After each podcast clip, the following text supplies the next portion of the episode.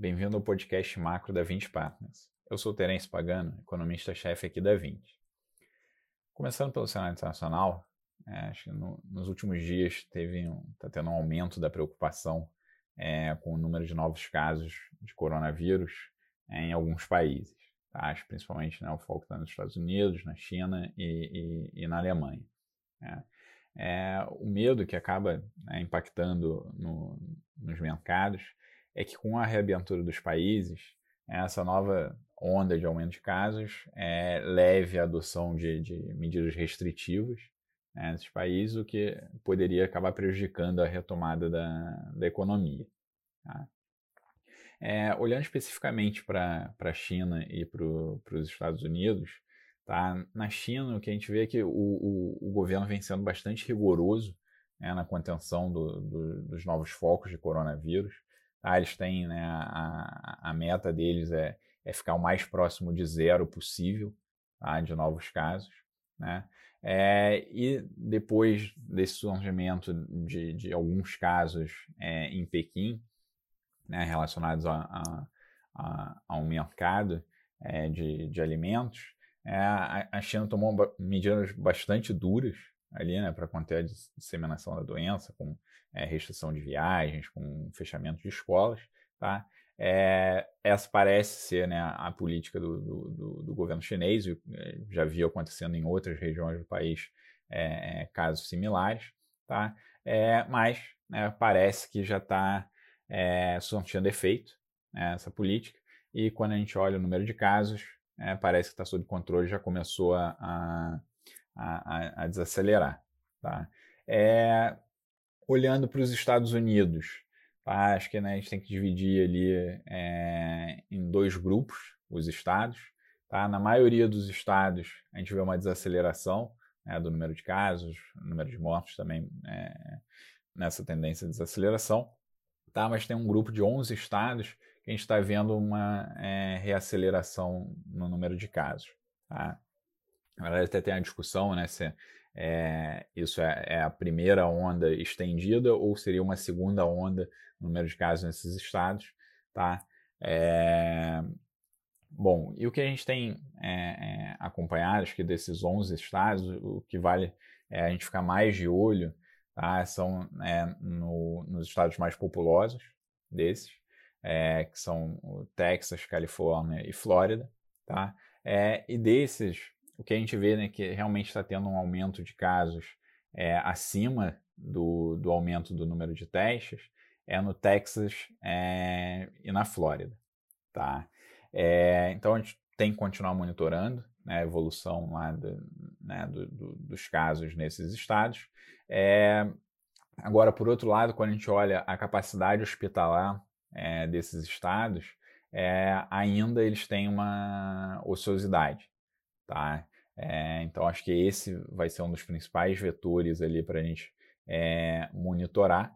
É, vem aumentando a utilização dos hospitais, ou seja, né, o número de internações vem aumentando, mas eles ainda têm alguma folga, que eu acho que, é, que no final do dia a decisão de é, tomar medidas restritivas é, novamente nesses estádios né, para fechar, para conter a disseminação do, do, do vírus ah, vai ser determinado pela capacidade hospitalar. Ah, então, é, os governadores vêm se manifestando mais ou menos nessa direção, tá? É, desses 11 estados, é, colocando realmente a, a, a, barra mais alta assim, para tomar medidas né, de fechamento. Tá? É, então, a gente, né, acho que é, é preciso né, continuar monitorando a, a, evolução da doença, principalmente né, nesses é, países, mas o, o, nosso cenário base ainda é que a, a, a retomada da economia está é, é tá ganhando tração né, ao, ao, longo dos meses de maio e junho em vários países, né, impulsionada por essa é, reabertura é, econômica, né, e, e, a gente acha que é, isso deve continuar evoluindo ao longo do segundo semestre. Tá? que, de fato, assim, quando a gente olha né, para os indicadores de atividade, é, que vem sendo divulgado nas últimas semanas, é, todos eles têm surpreendido positivamente né, ao longo do, né, dos meses de maio e, e, e junho. Né, é, quando a gente olha ali para os lados dos Estados Unidos, Europa, da Ásia também. Né? É, e a gente espera que o, o, os governos né, devem continuar dando estímulo é, para que essa recuperação inicial que a gente está vendo né, depois do, do, do, pior momento, ela não seja abortada prematuramente. É, de fato, quando a gente olha é, nas últimas semanas, é, a gente teve é, sinalização de continuidade dos estímulos ou até estímulos adicionais na maioria dos países, dos principais países. É, então, quando a gente olha para o Fed, sinalizou que os juros devem ficar é, em zero até 2022. É, o governo americano vem sinalizando é, com mais estímulos fiscais, seja via pacote é, de infraestrutura, seja na renovação dos programas que, que, que devem vencer, é, esses é, de, de, ajuda emergencial que devem vencer agora em julho. Tá? Então, né, renovando eles por mais algum período. Tá? na Europa, o, o Banco Central Europeu é, anunciou o aumento do programa de compra de ativos né, em 600 bilhões de euros é, e, e, esticou também é, ao longo do tempo. É, ele fez uma nova rodada de, de empréstimos para o setor bancário, é, que aumentou a liquidez do sistema em mais de 500 bi de euros. Né. É, então a gente espera né, que a, a, a, a continuidade desses estímulos é, na verdade, aumentam as chances né, do nosso cenário base de uma recuperação da economia mundial, é, que deve ser mais sincronizada é, ao longo do segundo semestre. Tá? É, e aí, vindo aqui para o Brasil, a gente vê que parece que o, o pior momento da atividade é, também parece ter acontecido em abril. Né? a gente ó, olhando uma série de indicadores, é, seja de mais alta ou mais baixa frequência, é, vem mostrando é, a recuperação da atividade em maio e em junho. Tá? Acho que né, isso vem acontecendo à medida que é, os estados do Brasil também vão avançando é, na reabertura da, das economias aqui.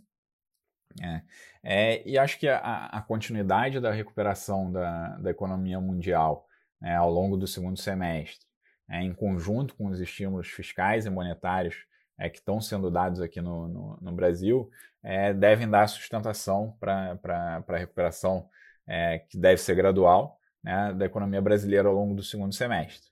Né? E, e, e, falando em estímulos, é, o, o, Banco Central cortou a taxa de juros é, para 2,25 né, na última reunião do Copom. Né? É, e na nossa visão, acho que ele deixou a porta aberta é, para novos cortes de juros tá, nas próximas reuniões, né, mas ressaltando que, dado né, o, o, nível de juros tão baixo atualmente, né, aqui é, é, preciso cautela para fazer novos ajustes. Tá? Acho que, né, de um lado, quando a gente olha as condições macro, é, demandam um nível de juros mais baixo. Né? Então, quando a gente olha para as expectativas de inflação é, abaixo da meta nesse ano e no próximo, é, para o nível de atividade, que deve ter uma queda forte nesse ano, é, isso demandaria né, juros mais baixos, é, mas, mas, por outro lado, o, o, o BC está preocupado né, com o limite que os juros podem ir é, sem causar desequilíbrios financeiros na economia. Tá? Então, considerando o nosso cenário né, para atividade e para inflação, é, e levando em conta as preocupações é, e a sinalização que o, o, Banco Central vem dando, a gente acredita que né, tem algum espaço é, é, adicional para os juros é, irem é, mais baixos. Tá? Acho que a gente pode pensar num, juros indo para é, algo próximo a 1,75 tá? esse ano, e depois a gente acha que o, os juros vão ficar parados por um longo período. Tá? bom, eu vou ficando por aqui. Até o nosso próximo podcast.